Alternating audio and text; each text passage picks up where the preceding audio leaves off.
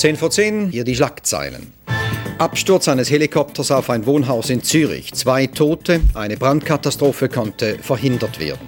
Mit dieser Schlagzeile stieg Walter Eckenberger am 27. Dezember 1994 in die Fernsehsendung 10 vor 10. Am Nachmittag war ein Kleinhelikopter mitten in der Stadt Zürich auf ein Wohnhaus gestürzt. Der Pilot und sein Passagier waren sofort tot. Im Wohnhaus wurde niemand verletzt. Ein Mann aus der Nachbarschaft beobachtete den Absturz. Dann schaue ich genauer in den Himmel und sehe, wie der Helikopter oben runterkommt. Und ringsum hat es Bestandteile gehabt, die weggeflogen sind. Das ist wie Blech oder wie Papier, das in der Luft flattert. Und der Helikopter ist so halb schräg. In dieser halbschrägen Lage ist er dann runter. Gestartet war der Helikopter auf dem Flughafen Zürich. Ein privater Pilot hatte ihn gemietet für einen Rundflug. Beim Rückflug kam es zum Absturz. Der Helikopter prallte auf eine Ecke eines Flachdaches in Zürich-Wiedikon. Markus Baumann, der Besitzer des Helikopters vom Typ R22, zeigte sich betroffen. Das war ein Privatpilot, der hat das Flugzeug über die gemietet. War sehr gut im Training, sehr ein zuverlässiger, gewissenhafter Mann. Und äh, ich muss sagen, ich bin sehr erschüttert. Ich habe ihn sehr gut kennt. Ich habe vor dem Start habe ich ihm noch Ciao gesagt, oder? Weil ich auch gerade hier am Heliport zu war.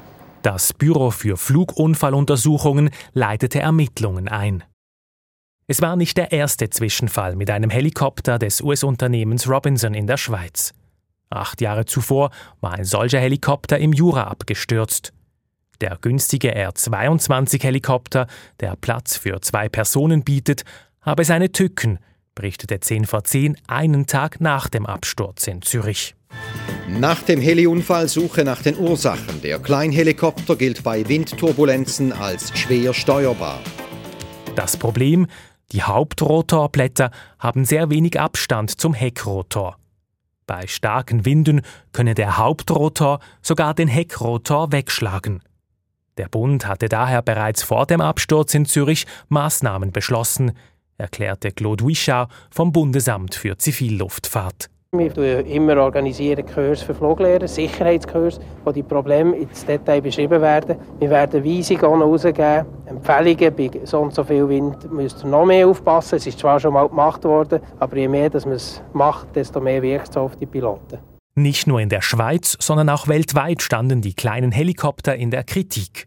Um die 30 Unfälle hatte die US-Luftfahrtbehörde FAA bereits zusammengetragen und umfassende Untersuchungen eingeleitet. Einige Wochen nach dem Absturz in Zürich verhängte sie sogar ein vorübergehendes Flugverbot. Die Ermittlungen zum Absturz in Zürich zeigten dann, dass zum Zeitpunkt des Unfalls starke Böen geherrscht hatten. Der Helikopter sei daher nicht in den vorgesehenen Verhältnissen gebraucht worden, schrieb die Eidgenössische Flugunfallkommission in ihrem Bericht. Beim Flug über der Stadt Zürich hätten sich dann die Rotorblätter verbogen. Im Bericht heißt es, in dieser unstabilen Situation schlugen die Hauptrotorblätter mehrmals in den Heckausleger. Funktionsnotwendige Bauteile am Heckausleger wurden weggeschleudert. Anschließend brach das Heck ab. Der Helikopter stürzte unkontrolliert ab. Der Pilot habe wohl die Windverhältnisse zu optimistisch eingeschätzt, hielten die Experten fest.